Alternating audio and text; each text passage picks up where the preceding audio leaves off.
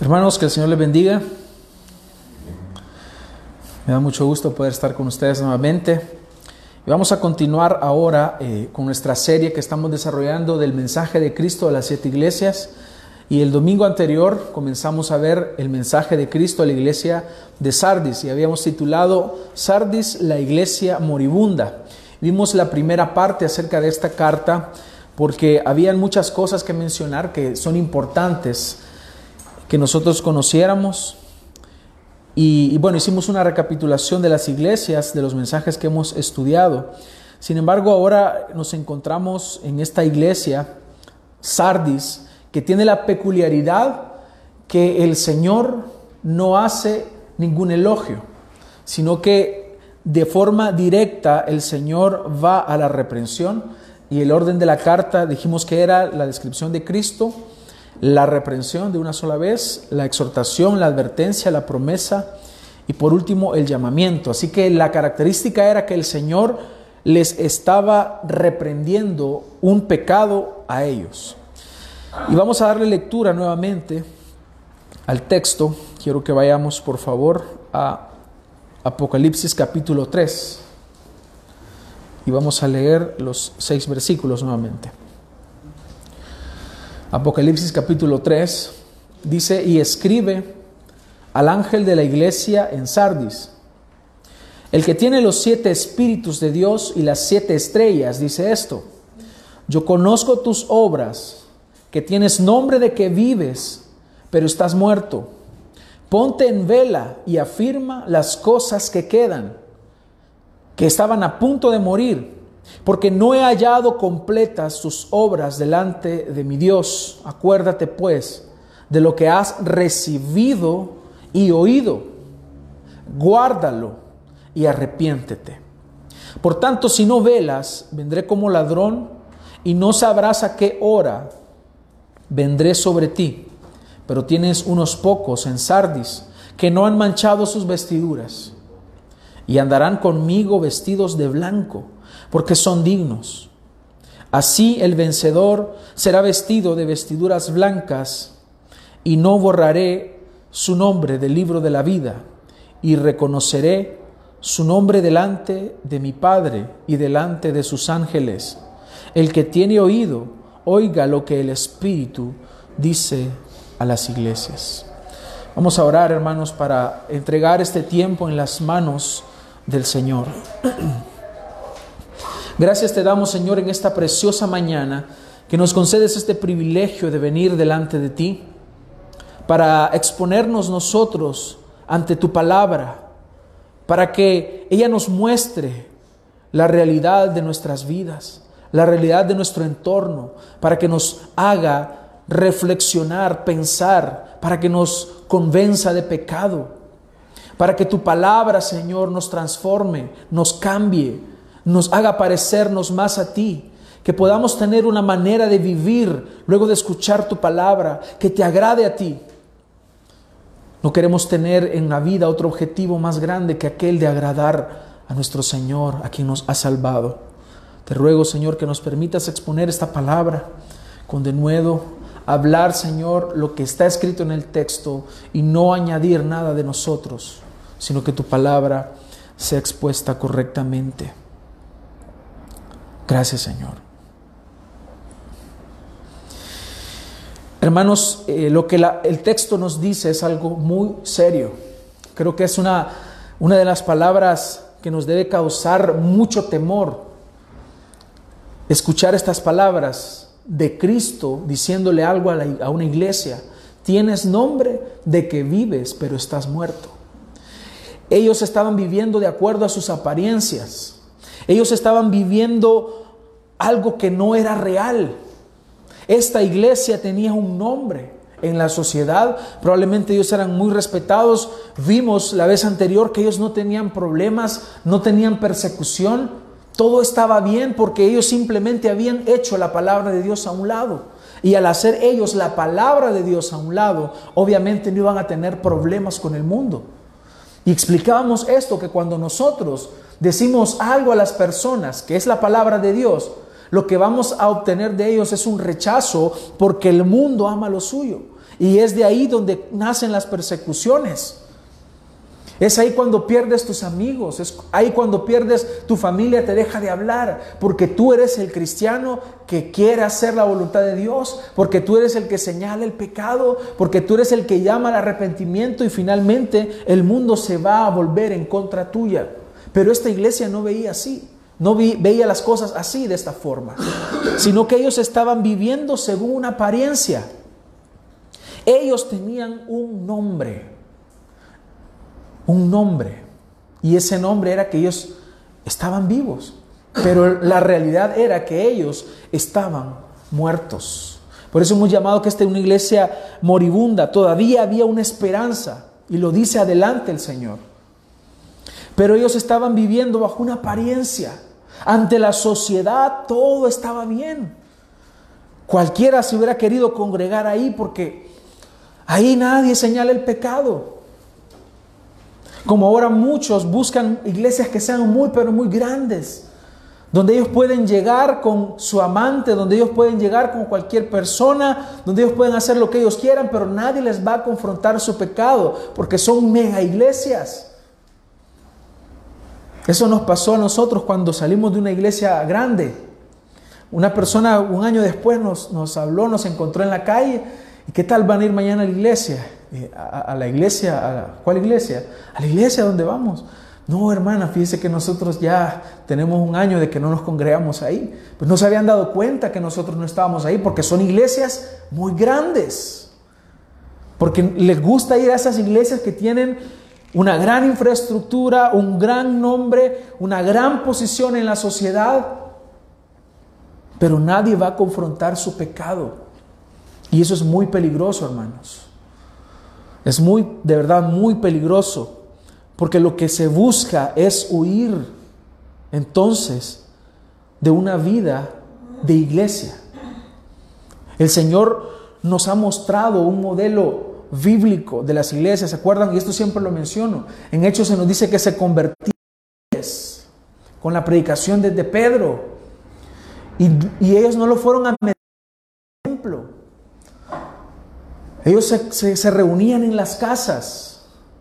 Porque es en ese modelo de iglesias que no son mega iglesias, en las cuales podemos tener un mejor cuidado los unos de los otros. Esta iglesia que es pequeña, cuando alguien falta, todos nos damos cuenta. Cuando sucede algo, rápido lo notamos. ¿Por qué? Porque es una iglesia pequeña. Yo puedo confrontarte a ti, yo, tú puedes confrontarme a mí si yo estoy pecando, porque es tu deber cuidarme a mí y es mi deber cuidar de ti cuando tú fallas. Porque de eso se trata la iglesia. Hermanos, la vida cristiana no es aparentar ser algo, no es solamente congregarnos el día domingo, regresar a nuestras casas, a seguir viviendo como nosotros queramos. La vida cristiana se trata de honrar a Dios, de glorificar a Dios, de amar a Dios cumpliendo sus mandamientos, guardando su palabra en cada una de las áreas de nuestra vida. Tú no le puedes entregar a Dios una parte y luego otra no. Es todo, hermanos. Es toda tu vida para el Señor.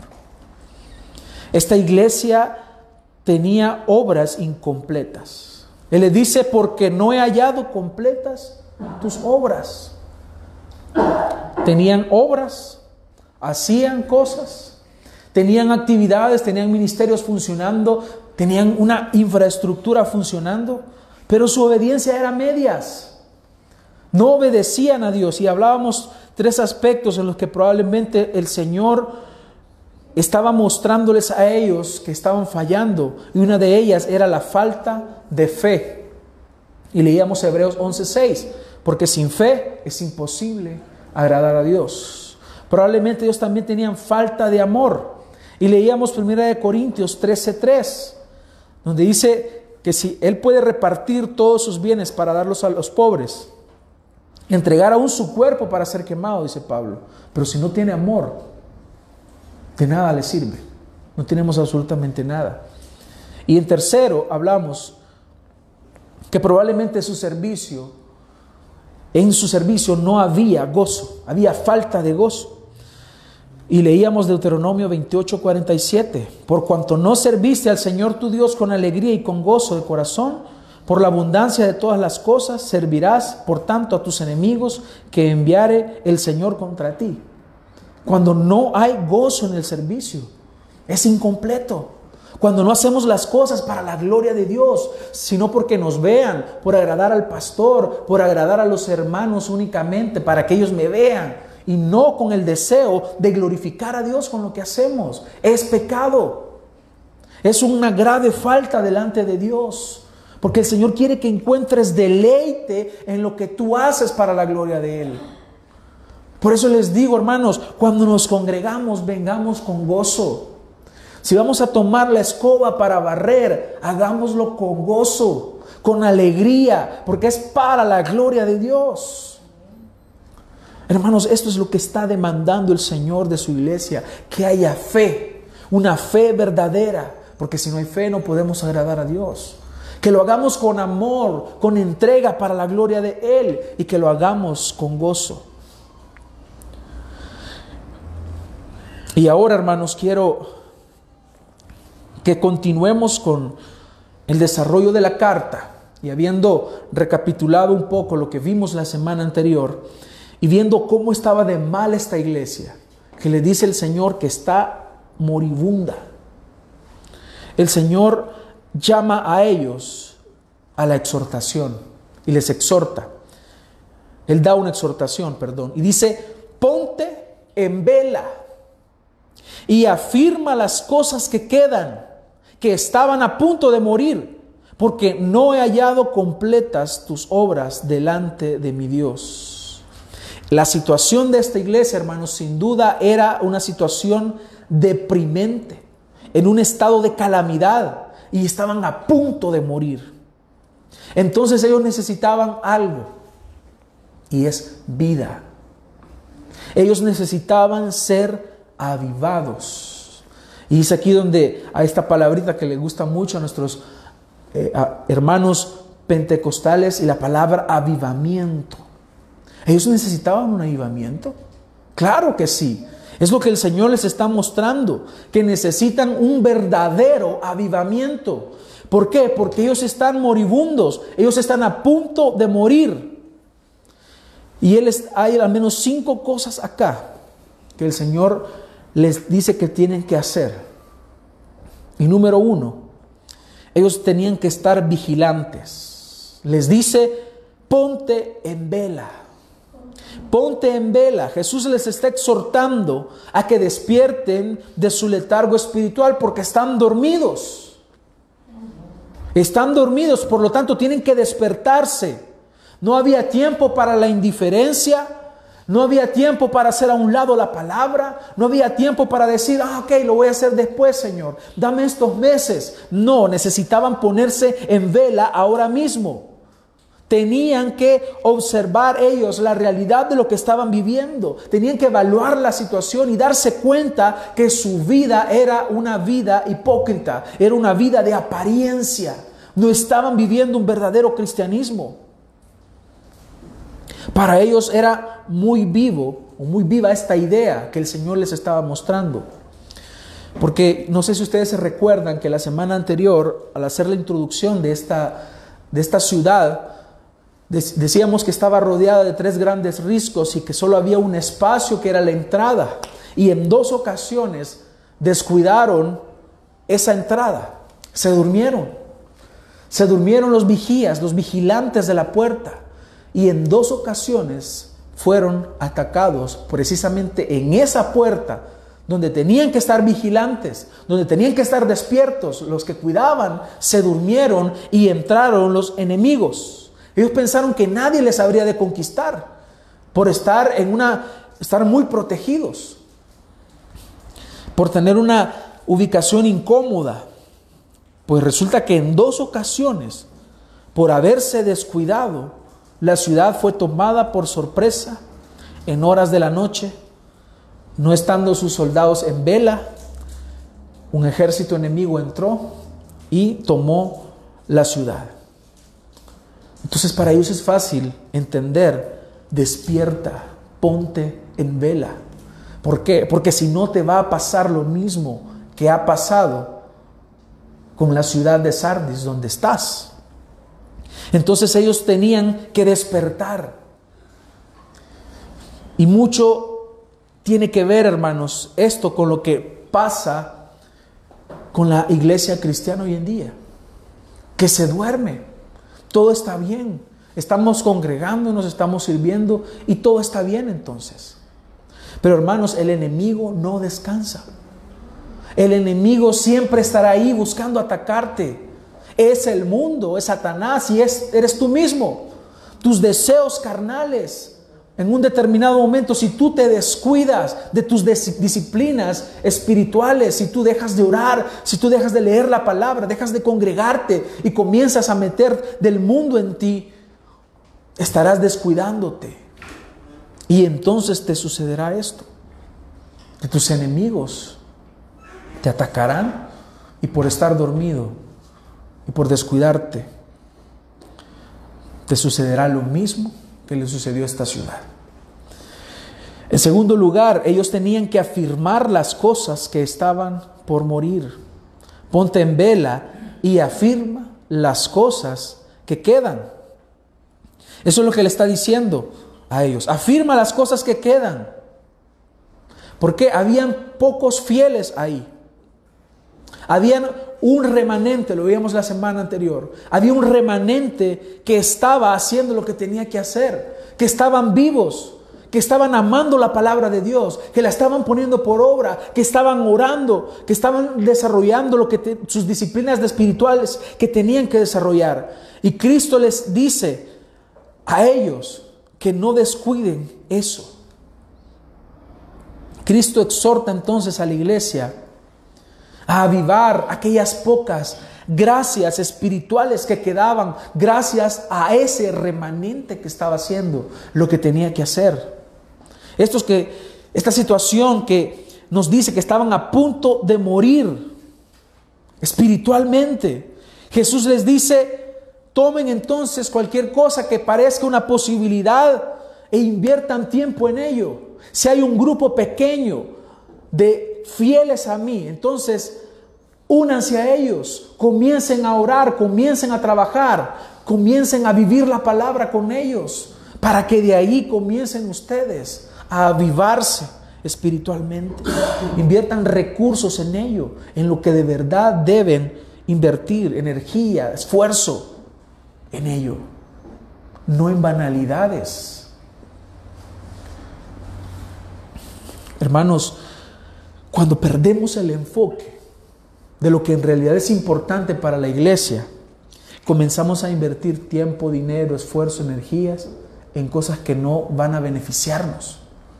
No es más importante, hermanos, tener un, un ¿cómo se llama? Un, un torneo de fútbol e ir y dedicar tiempo a eso. No es eso más importante que venir y tener un estudio bíblico de la palabra de Dios. Pero hay iglesias que dedican esfuerzo y tiempo a eso, descuidando el estudio de la palabra de Dios, por ponerles un ejemplo. Y el Señor les está diciendo, esfuércense en lo que verdad vale la pena. Invierte tiempo en eso en crecer espiritualmente. Y es por eso que la iglesia abre espacios para que podamos crecer, pero lastimosamente los ignoras. Discipulados, estudios bíblicos, tiempo de oración. Probablemente el proyecto del seminario para este año y, lo, que sucede muchas veces es que se comienza y luego dejas de llegar. ¿Por qué? Porque esa inconstancia, porque tu mente y tu esfuerzo está enfocado en algo que no vale la pena y descuidas lo más importante. Y eso es lo que el Señor les está diciendo. Afirma las cosas que quedan. Eso poco que ha quedado, concéntrate en ello. Practícalo. Desarrollalo, crece con ellos, con ese remanente que está ahí. En tercer lugar, el Señor les dice que tenían que acordarse de lo que habían recibido y oído. Hermanos, y esta es una parte central. Aquí el Señor les está mostrando la solución. Sardis tienes este problema, pero Sardis, esta es la solución. Vuelve a la palabra. Vuelve a la palabra. Esta iglesia necesitaba volver a las verdades de la palabra de Dios, porque era lo que habían descuidado. Tenían que recordar el Evangelio, tenían que recordar la enseñanza de los apóstoles, porque eso era lo que ellos habían recibido. El Señor quiere que mantuvieran vivo el recuerdo de lo que habían recibido, de la palabra del Señor, de aquellos hombres que se entregaron para, para llevarles a ellos la palabra de Dios. La única manera, hermanos, de avivar un fuego que se apaga en el sentido espiritual de lo que nosotros venimos hablando, es regresar a la palabra de Dios. Los corazones más duros se van a ablandar con la palabra de Dios, porque la palabra de Dios es más poderosa que una espada de dos filos. Ya nos lo ha dicho el Señor. Pero queremos ablandar los corazones con torneos de fútbol, metiendo PlayStation en las iglesias para los jóvenes, programas de jóvenes. Hermanos, solo la palabra de Dios puede penetrar en esos corazones de piedra. Solo el Señor puede transformar esos corazones de piedra y hacer los corazones de carne. Ellos tenían que recordar la instrucción que habían recibido. Pero lo que más se desprecia ahora es la palabra de Dios. Aquí ha venido gente que le ha tenido curiosidad. Ah, son, pertenecen a la red bíblica caminando por fe. Tal vez nos encontramos al pastor Juan Manuel Vaz ahí. Un gran hombre de Dios que, que está siendo muy usado. Pero las personas cuando escuchan, ay, que nosotros creemos en esto y en esto, uy, no, yo no creo en eso. Solo me gustó la, la una predicación que vi y cuando ya vienen acá, es que muchos textos bíblicos, es que una hora, yo estoy acostumbrado a, 30 minutos de charlas y no de prédicas. Y se van. Es que los himnos, es que solo himnos cantan, es que no está la batería, no hay bajo, no hay guitarra eléctrica. Cosas superficiales. Es que el parqueo es muy pequeño que el aire muy fuerte lo ponen. Y por eso se van. Los estudios, es que mucho estudio bíblico desprecian lo único que les puede hacer crecer. Lo único que te puede acercar más a Dios es que le conozcas. Pero muchos andan buscando sentir, sensoriales. Eso es lo que buscan. Y Dios es una persona se le conoce. No se le siente, se le conoce. Y esta es la vida eterna, dijo el Señor. Que te conozcan a ti, conoce a Dios, el único Dios verdadero y a Jesucristo, a quien has enviado. Hermanos, si tú quieres conocer al Señor, no lo vas a hacer en una experiencia, en una experiencia sensorial, lo harás a través de la palabra de Dios. No hay forma. Dios habiendo hablado en otros tiempos a los padres por los profetas de diversas formas, de diversas maneras, en otro tiempo, hoy nos habla a través del Hijo. Hebreos capítulo 1, versículo 1. Hoy te habla a través de Cristo y Cristo está revelado solo en la palabra de Dios. Ni el Corán, ni el libro del Mormón, ni cualquier otro libro que el hombre haya escrito, ni Paulo Coelho, que muchos leen más a Paulo Coelho que la palabra de Dios. Oh, qué, inspiradora frase. Hermanos, Cristo es revelado solo en la palabra de Dios. No hay más. No busques más. Es más, ni siquiera hay nuevas revelaciones. No existen. El Señor te va a llevar siempre a lo que Él ya reveló. Y eso es lo que Él está diciendo. Regresen a la palabra. Vuélvanse a lo que ya habían escuchado. Vuélvanse a lo que los apóstoles les dieron a ustedes. Filipenses 4.8 nos dice, por lo demás, hermanos, todo lo que es verdadero, todo lo digno, todo lo justo, todo lo puro, todo lo amable, todo lo honorable, si hay virtud o algo que merece elogio, en esto meditad. Lo que también habéis aprendido y recibido y oído y visto en mí esto practicad y el Dios de paz estará con vosotros. Lo que hemos recibido, lo que hemos aprendido de la palabra del Señor. Ellos habían visto y recibido lo que los apóstoles les habían dado respecto al verbo de Dios, a Jesucristo. Pues eso es lo que necesitas. Eso es lo que debes vivir y practicar. También lo dice el apóstol Juan en segunda de Juan 1.4. Y esta es una lectura un poco larga, pero es precioso lo que dice. Así que si buscan en sus Biblias, segunda de Juan 1.4 y hacemos la lectura. Dice, mucho me alegré al encontrar algunos andando en la verdad, tal como hemos recibido mandamiento del Padre. Y ahora te ruego, Señora, no como escribiéndote un nuevo mandamiento, sino el que hemos tenido desde el principio. Es lo que hemos recibido desde el principio, hermanos.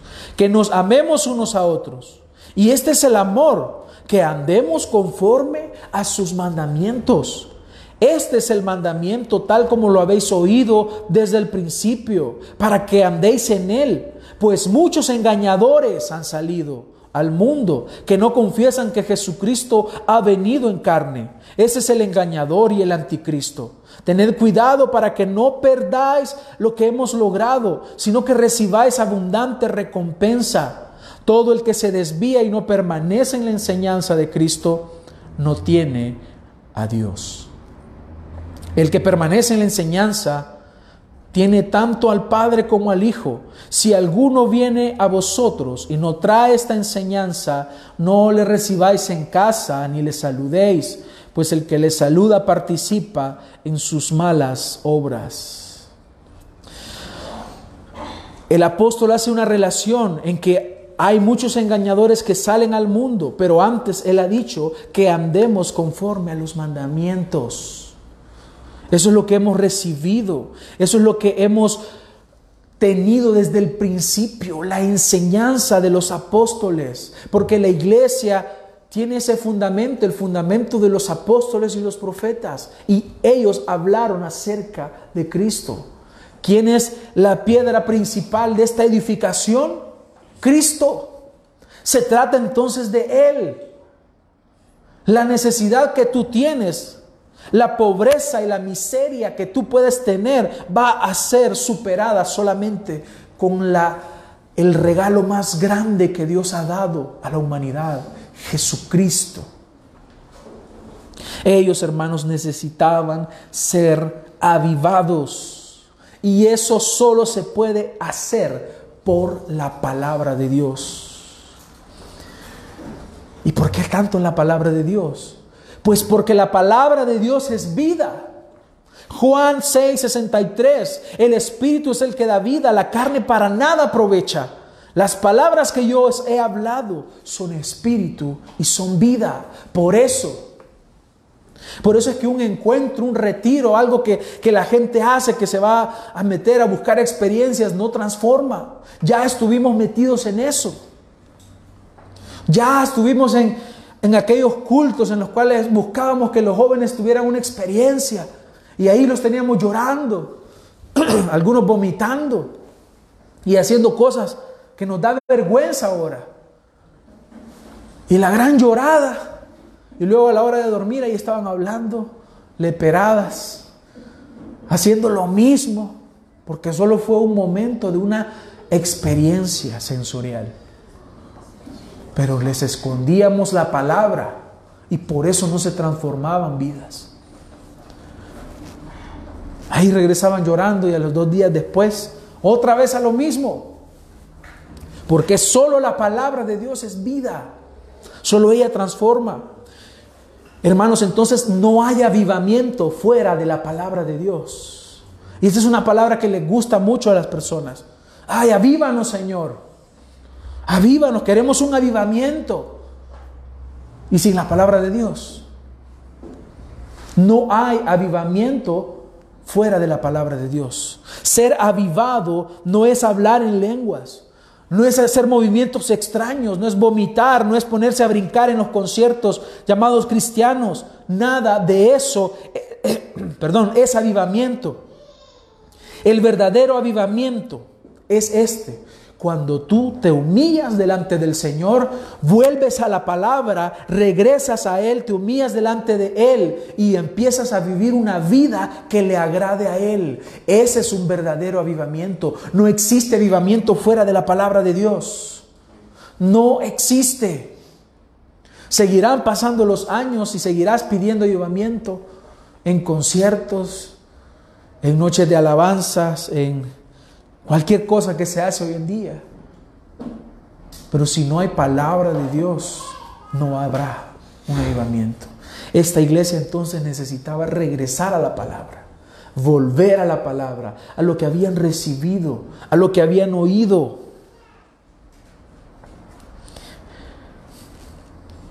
Y, en, en cuarto lugar, no solamente debían recordar sino guardarlo, guardar lo que habían recibido. Y aquí, hermanos, debemos nosotros recordar que tú puedes tener una creencia correcta, tú puedes tener una buena teología. Y ahora viene esto, esto no para los hermanos pentecostales, esto es para nosotros, porque existe un mal dentro de la iglesia reformada que mucho conocimiento y mucho conocimiento y mucho conocimiento y dejamos afuera la vida práctica. Cabezones con mucha teología, pero con poco amor, con poca práctica. Él le dice, regresa al conocimiento, pero guárdalo, es decir, practícalo. Debemos entender que tú puedes tener una creencia correcta, y no una vida obediente. Entonces no iba a haber ese ansiado avivamiento que necesitaba esta iglesia. Aquí tenemos una advertencia para nosotros, hermanos. Que sí somos muy dados al estudio de la palabra de Dios. Nos gusta.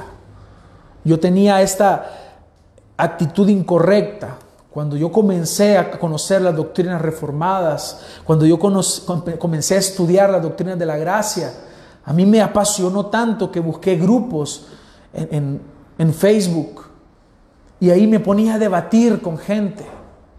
Pero el Señor, y esto creo que es algo que, que se repite constantemente en aquellos que comienzan a conocer, y existe esa, esa necesidad de andar corrigiendo a todos, pero no hacerlo en amor. Y de, pronto yo me di cuenta, el Señor me confronta a mí por medio de la palabra. Alguien exponiendo la palabra me hizo que me diera cuenta yo de que esa era una actitud inadecuada. ¿Cómo iba a andar yo metiéndome ahí queriendo, al final se molestaban las personas, no había aquella, aquel deseo de en realidad aprender tanto de mío como de ellos, sino que simplemente había un debate que se generaba pura carne, puro orgullo. Y no había edificación.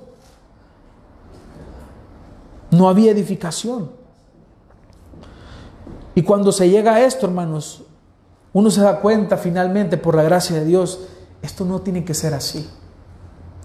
Es diferente cuando tú te sientas con alguien y abres la Biblia y empiezan a hablar lo que Cristo está haciendo en la iglesia, lo que Cristo está obrando, lo que Cristo ya habló en su palabra.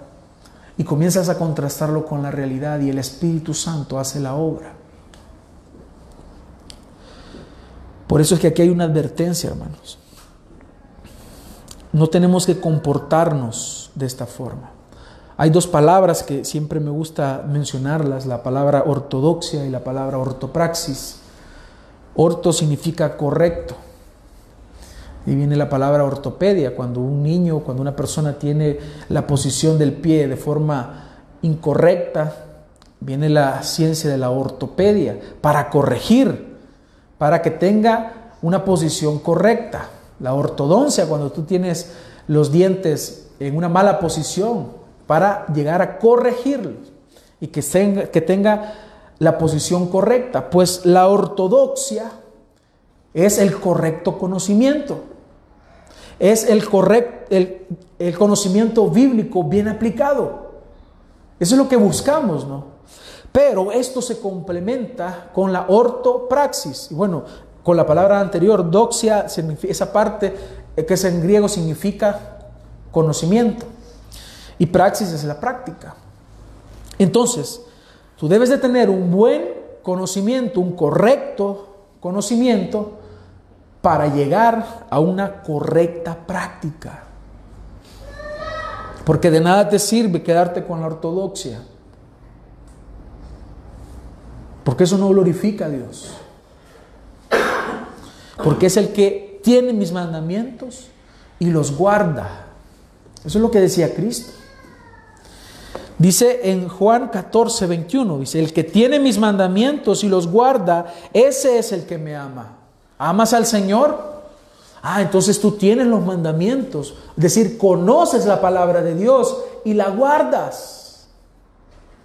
Esa es la vida cristiana. Eso es lo que esta iglesia tenía que lograr. El conocimiento de la palabra de Dios para vivir una vida que agrade a Dios. Ese es el que me ama y el que me ama será amado por mi Padre y yo le amaré y me manifestaré a Él. Dios quiere que tú conozcas su palabra para que tú vivas una vida que agrade al Señor. Y en quinto lugar, ellos tenían que arrepentirse. Y arrepiéntete, les dice. Ellos debían de confesar sus pecados. Ellos debían de cambiar su manera de vivir, dejar esa insensibilidad al pecado y a las cosas espirituales. Tenían que apartarse de todo eso.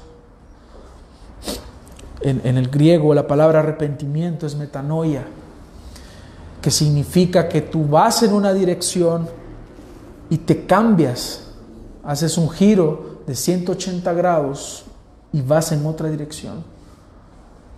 En Proverbios 28, 13, de forma muy preciosa, el proverbista escribe, el que encubre sus pecados no prosperará, mas el que los confiesa y se aparta alcanzará misericordia. Ellos debían venir en arrepentimiento, es decir, ellos debían dejar de encubrir sus pecados, porque así no iban a prosperar. Ellos tenían que confesar sus pecados y apartarse para hallar misericordia. Hermanos, lo precioso de esto es que el Señor les está dando oportunidad. El Señor tiene sus brazos abiertos para que la iglesia se arrepienta y venga delante del Señor. La vida del cristiano es un constante arrepentimiento. Todos los días tú debes confesar tus pecados delante del Señor, arrepentirte, apartarte de ellos. En el Salmo 32, 5, David escribe algo también precioso. Mi pecado te declaré y no encubrí mi iniquidad. Dije, confesaré mis transgresiones al Señor y tú perdonaste mi maldad, la maldad de mi pecado. Qué precioso. Esto es lo que debemos hacer, hermanos. Humillarnos delante del Señor. Confiesa tus pecados al Señor. Él te perdona. Pero el hombre es muy orgulloso, somos muy orgullosos y nos cuesta aceptar que nos equivocamos. Nos cuesta aceptar que pecamos. Cuando hay una confrontación del pecado, ¿qué es lo que hacemos? No, hermano, usted quizá yo le caigo mal. Yo siento que ahí se creen santos en esa iglesia. ¿Sí? ¿No el Señor nos llama santos? Santos significa apartados. Estamos reservados para el Señor. Entonces nosotros no es que nos creamos más que aquel a quien nosotros estamos confrontando. Es porque si le amo, voy a corregir el pecado. Vuelvo y repito, si yo te veo pecando, yo tengo la obligación. Dios me dice que yo vaya y que yo confronte tu pecado. Y si tú me ves a mí fallando, si tú me ves a mí pecando, tú tienes la obligación de ir hacia mí y confrontar mi pecado. De eso se trata. Pero pecado es una palabra que ya ni se menciona en las iglesias. Ahora es muy extraño confrontar el pecado. Porque las personas lo toman de esa forma. ¿Por qué? Porque hay orgullo. Porque es tanto el pecado que nos cuesta hacer esto. Confesar las transgresiones para que nos perdone. Confesar y apartarnos. En el mismo sentido, ambos escritores lo dicen. Debemos confesar nuestros pecados y apartarnos. Ese es arrepentimiento.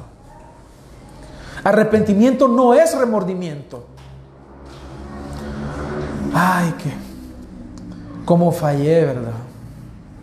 No lo hubiera hecho.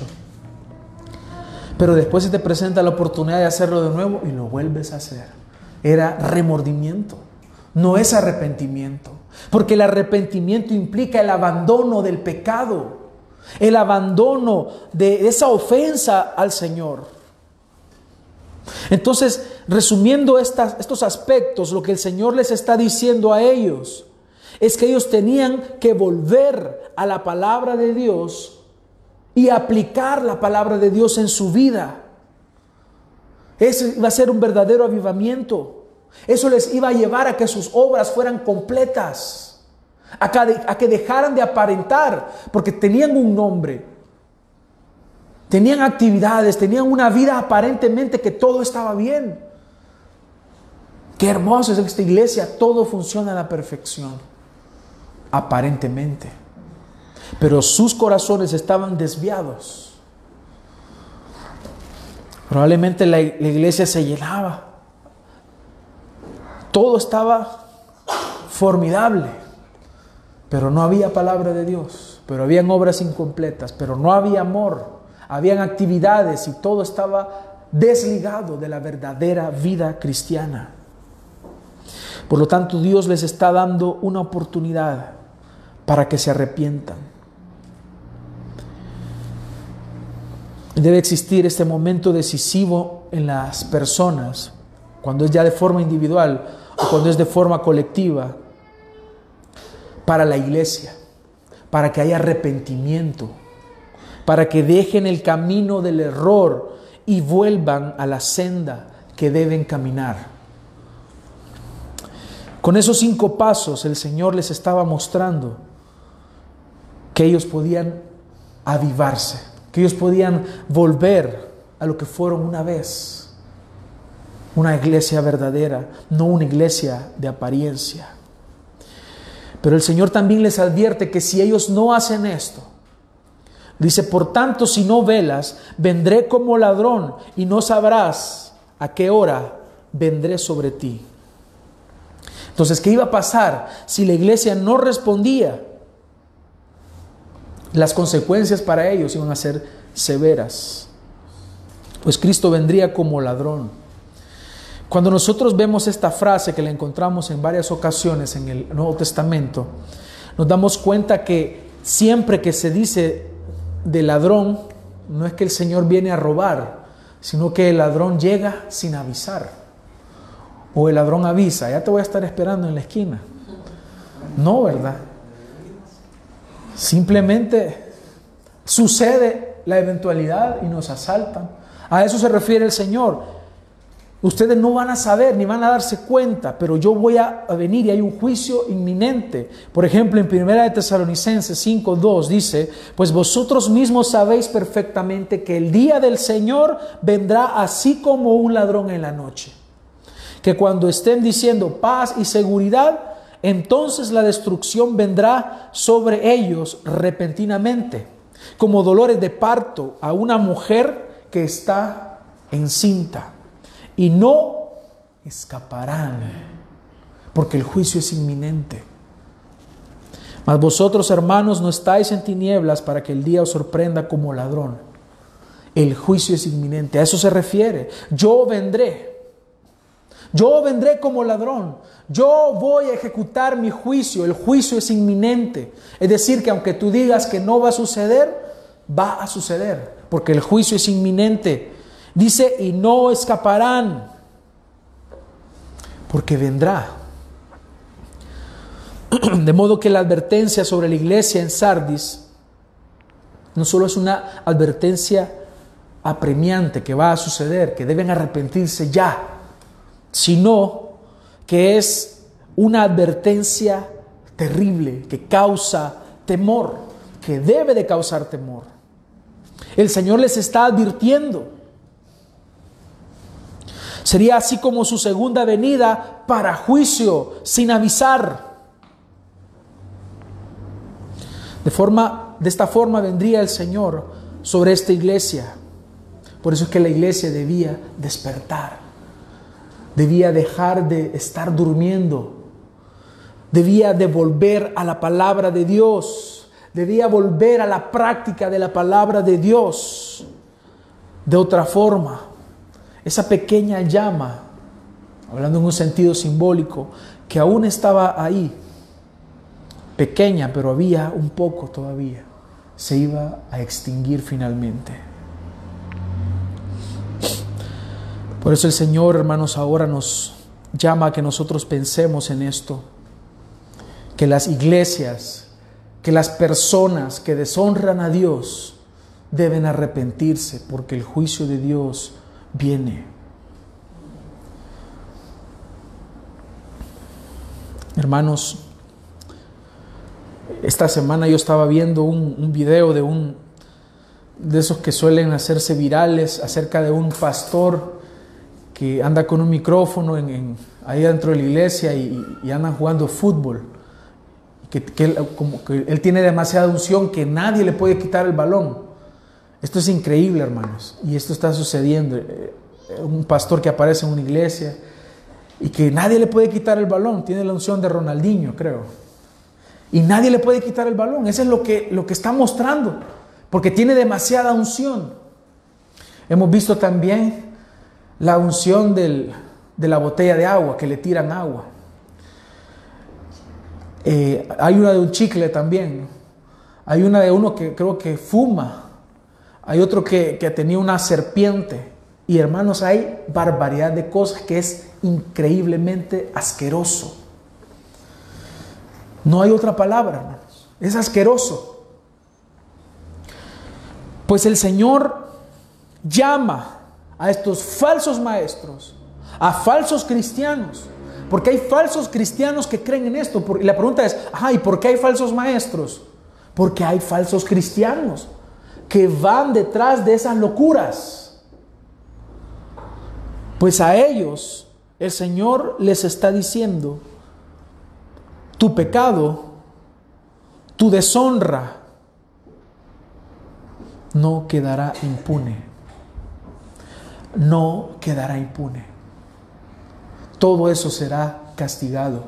Y es por eso que existe la palabra del Señor para aquellos, para pastores, para maestros, para el que enseña la palabra de Dios. Y Él dice, no os hagáis maestros los unos de los otros, sabiendo que llevaréis mayor castigo, mayor condenación. Hermanos, pararse en un, un púlpito es una responsabilidad muy grande, hermanos que no debe ser anhelada por el simple hecho de que se quiere dominar a la gente, que se quiere tener autoridad, y yendo más y avanzando más en, esta perdición que hay, no se hace por dinero. Hemos escuchado frases de hombres que dicen, ah, voy a abrir un negocito. Ay, ¿de qué es tu negocito? Ah, una iglesia voy a poner para pedir el diezmo, para pedir dinero. Hermanos, eso está sucediendo hoy en día. Y que han blasfemado el nombre de Jesucristo. Y que el mundo se burla de Cristo por la culpa de ellos. Y el mundo se burla de Cristo cuando tú Dices que eres cristiano, pero no vives como cristiano. Y eres una vergüenza para el Evangelio. Por eso debemos arrepentirnos. Son palabras duras, pero es cierto. Porque muchos falsos cristianos han salido por el mundo a lo largo de la historia. Y estos días, hermanos, no es la excepción. Diariamente somos testigos de personas que usando el nombre de Dios saquean las iglesias, engañan con falsas doctrinas. Su testimonio es rebeldía contra Dios. Se está viviendo eso. Por lo tanto, estas personas que se vuelven famosas con su engaño y que aún el mundo les aplaude, ellos no tienen la aprobación de Dios. Y Dios llama al arrepentimiento. Y aquellos que sí se arrepienten, hermanos, aquellos que sí son fieles al Señor, como quinto, en quinto lugar, Él les da una promesa. Y Él les dice, así el vencedor será vestido de vestiduras blancas y no borraré su nombre del libro de la vida y reconoceré su nombre delante de mi Padre y delante de sus ángeles. Esta es la promesa para el que venza. Esta es la promesa para los vencedores. ¿Quién es el vencedor? Y en Apocalipsis 2.26 dice, y al vencedor, al que guarda mis obras hasta el fin. Es decir, al que vive aplicando la palabra de Dios hasta el fin. Para él es esta promesa. ¿Qué promesa les da a él? Les da la promesa de vestirlos con vestiduras blancas. Ellos que no habían contaminado sus vestiduras, iban a tener vestiduras limpias, resplandecientes, eternamente. En el mundo antiguo, hermanos, las vestiduras blancas se utilizaban para representar, en primer lugar, la alegría de tener las fiestas. Cuando había fiesta, las personas se vestían de, ropas blancas. También la, vestidura blanca representaba la victoria. Y yo creo que hasta lo hemos visto en las películas que, hablan de, romanos. Cuando ya vienen de la guerra, se visten de blanco. Porque las vestiduras blancas representan la victoria. También el blanco representa pureza y santidad. El blanco también significa un cuerpo glorificado, un cuerpo de resurrección, lo que nos habla en 1 Corintios 15 y 2 Corintios 5. No especifica a qué de todo esto se refiere, pero lo cierto es que todo esto, hermanos, la vestidura blanca siempre es una connotación preciosa, es algo glorioso, hermanos. Es una vida nueva a la cual nosotros accederemos cuando hayamos terminado la carrera, ya sea que Cristo venga o que nosotros muramos. Pero eso es lo que el Señor promete al que guarda su palabra hasta el fin.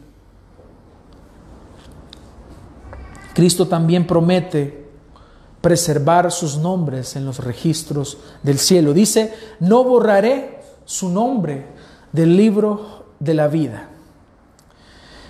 Hay un comentarista que es de, apellido Henriksen, bueno, él ya, murió, pero él menciona en un comentario, en tiempos de Ezequiel se practicaba la exclusión de ciertas personas de los registros de Israel. Por ejemplo, los falsos profetas, los cuales eran expulsados de la tierra. En Éxodo 32, 32 dice, pero ahora, si es tu voluntad, perdona su pecado y si no, bórrame del libro que has escrito. Y el Señor dijo a Moisés, al que haya pecado contra mí, lo borraré de mi libro. Y es aquí donde aquellas personas que confiesan o que creen que la salvación se puede perder de un momento a otro por cualquier pecado, ellos piensan que el Señor está borrando y si se arrepiente lo vuelve a escribir y si pecó, oh, hay que borrarlo, pero al final quizás se va a volver a repetir, lo volvemos a escribir. Y ellos piensan que está, el Señor está así, pero la, reseña en la Biblia del libro de la vida se refiere a que el Señor conoce a aquellos que forman parte de su pueblo.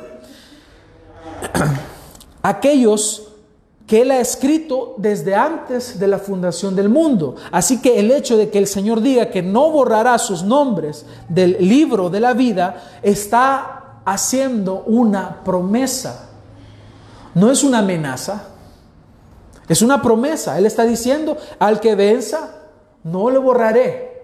Y el que venza es aquel que guarda su palabra hasta el fin. Y la palabra del Señor nos dice que somos guardados por medio de la fe. Y la fe es un don de Dios. Por lo tanto, si seguimos esa cadenita nos damos cuenta que el Señor preserva a sus hijos, aquellos que su nombre ha sido escrito desde antes de la fundación del mundo. Un día estos libros serán abiertos delante de la presencia del Señor y solo aquellos que estén inscritos en el libro de la vida del Cordero serán admitidos para la gloria eterna. Y él dice en tercer lugar que va a reconocer sus nombres delante del Padre y delante de sus hijos. Esa es la consumación, hermanos, de esa promesa. Que Él se presentará como nuestro abogado en aquel día del juicio tu nombre estará escrito en el libro. Si tú has creído, es porque el Señor ya tenía escrito tu nombre. Si tú crees en Él verdaderamente, Él reconocerá tu nombre delante del Padre y delante de los ángeles.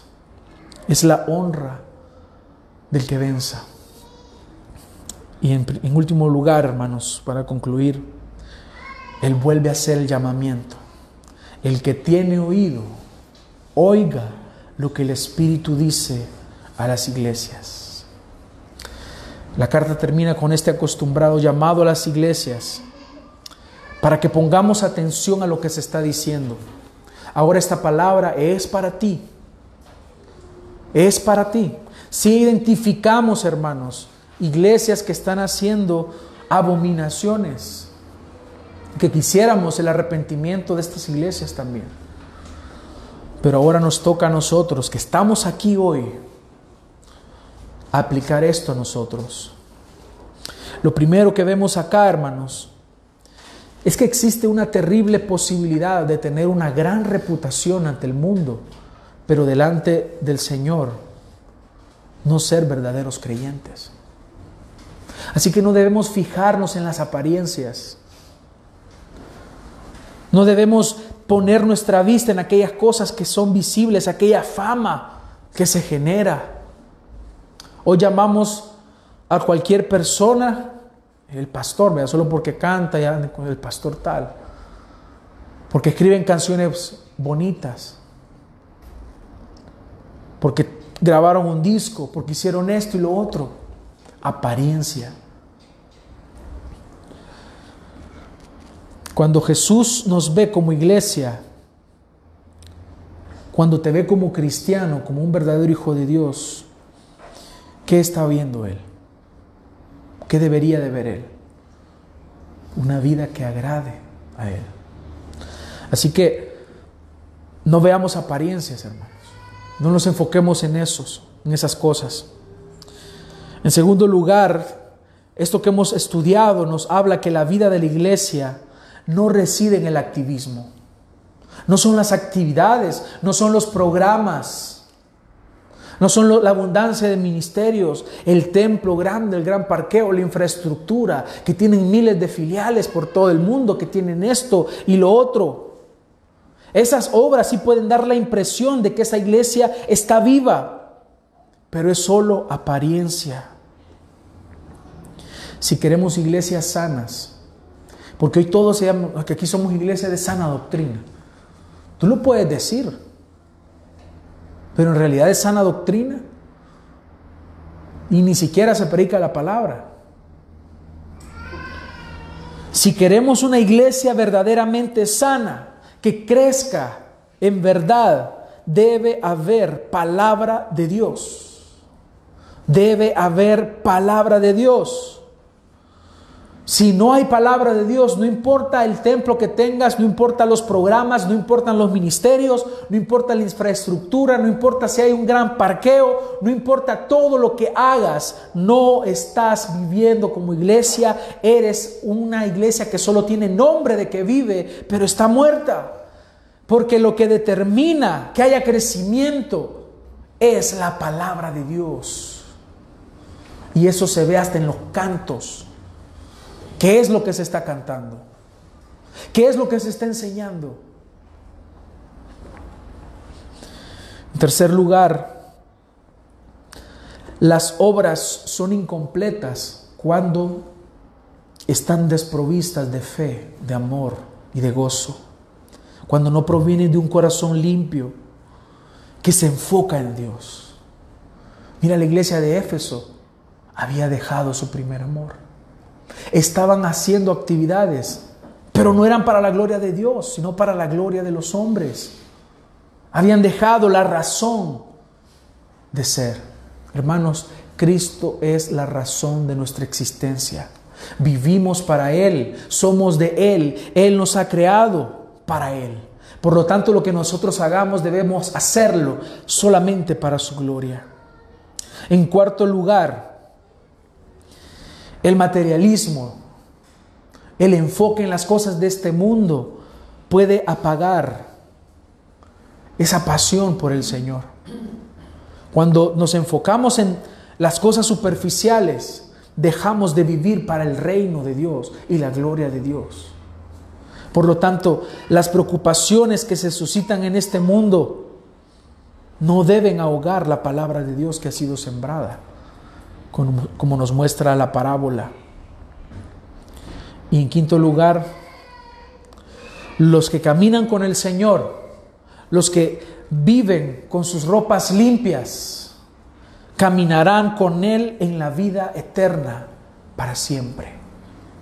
Por lo tanto, hermanos, enfoquémonos no en agradar a los hombres, sino a Dios. A ti te dirán, te congregas en una iglesita de forma despectiva porque no ven el gran templo. A ti te dirán que eres un religioso porque predicas la santidad. A ti te dirán que te crees Dios porque le corriges el error a alguien. A ti te van a despreciar si tú vives de acuerdo a la palabra de Dios. Pero sabes, el Señor nos muestra en su palabra que precisamente los que viven para Él, los que no han manchado sus ropas, son los que caminarán con Él con ropas resplandecientes en la vida eterna. Por lo tanto, hermanos, hoy atendamos al llamado, a la exhortación que Dios nos está haciendo, a la reprensión que Dios nos hace para que nosotros caminemos de acuerdo a su voluntad. De nada sirve entonces que agrademos al mundo si desagradamos a la única persona en todo el universo que vale la pena agradar completamente y es Cristo Jesús. Amén. Quiero invitarles a que oremos, hermanos, que el Señor nos conceda arrepentimiento si estamos fallando. Gracias te damos, Señor, por tu palabra, por permitirnos, Señor, desarrollar este tema bíblico para nuestra edificación.